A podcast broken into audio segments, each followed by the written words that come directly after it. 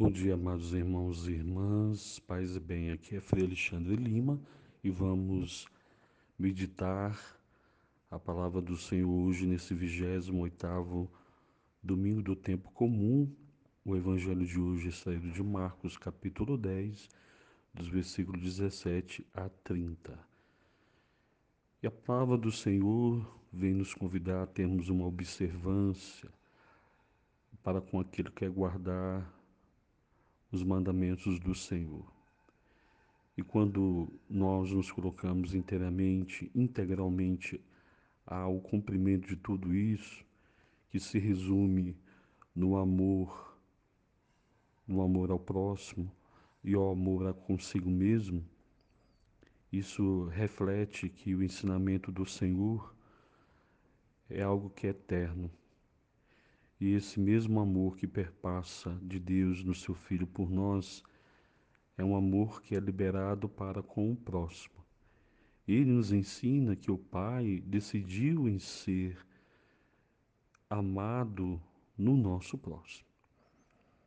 Esse trato é, relacional que como Jesus descreve no Evangelho, não matarás, não cometerás adultério e etc tudo isso está vinculado, direcionado a nós. Jesus, ele, na sua observação ao coração do homem, ao coração direto daquele jovem que é rico, é, que observava tudo e faltava-lhe algo, única coisa para que ele pudesse alcançar o reino dos céus. E o próprio Jesus diz a ele: Tens uma coisa que te falta. Vai, vende tudo e distribui o que tens aos pobres. Depois vem e segue-me. Jesus constrói aqui em uma ação correspondente a um único mandamento que deixa de fora o não cobiçarás. Esse deixando de fora quer dizer que é, diretamente ou indiretamente todos nós caímos no pecado da cobiça. Isso, isto é algo que é subjetivo, é claro. O coração, tocado pela cobiça, leva para uma busca exacerbada de posses, poder, alienações, né? É, daquilo que é passar por cima do próximo e do outro. E se não cobiçarás, é a maneira de Jesus dizer para nós: salva-te do culto, do culto do poder, da posse.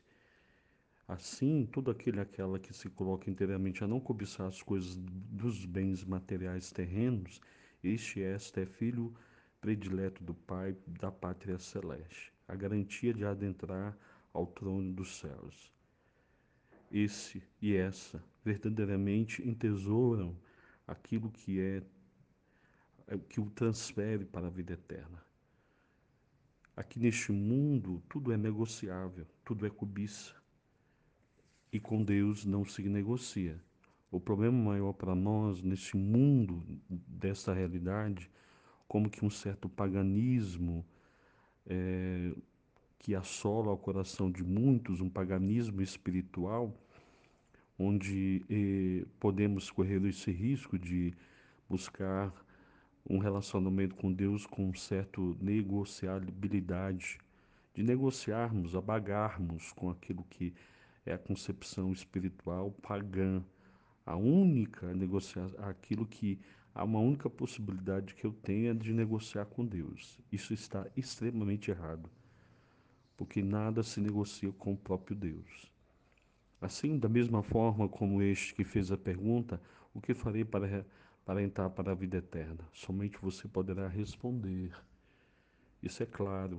Um coração aberto ajudará, com um coração grato, um coração humilde para com Deus. Esse coração é instruído. E assim você deve aceitar, por meio dessa espiritualidade do Evangelho, a renúncia das coisas temporárias deste mundo. A confiança mantida por todos e aqueles aquelas que dependem totalmente de Deus, é uma maneira natural para que aquilo que o próprio Deus se manifesta na sua plenitude como forma divina, leva-nos a nos tornarmos bem-aventurados, Essa bem-aventurança, ela não resiste ao chamado. Essa bem-aventurança, ela não briga por títulos e cargos e aquilo que inflama o coração de um homem, de uma mulher cheio de cobiça. Aqui, amados irmãos e irmãs, devemos, diante da palavra, nos tornarmos ricos pela graça de Deus. Termos o cuidado de nos tornarmos pobres, pobres de arrogância, com pouco que temos, mas podemos ter essa arrogância, essa vaidade espiritual que ocasiona e gera em nós, como consequência, frustrações, recalque, uma forma de se manifestar de um autoritarismo, de um moralismo excessivo superior aos demais e às demais pessoas. Aqui resumo dizendo: a graça que vem do Senhor é liberado por mim e por você ao próximo, para que assim possamos alcançar gratuitamente aquilo que Deus se manifesta na sua gratuidade a nos salvar hoje e sempre. Louvado seja o nosso Senhor Jesus Cristo, para sempre seja louvado. Abençoe-vos o Deus Todo-Poderoso, Pai, o Filho e o Espírito Santo. Amém. Alegria, alegria.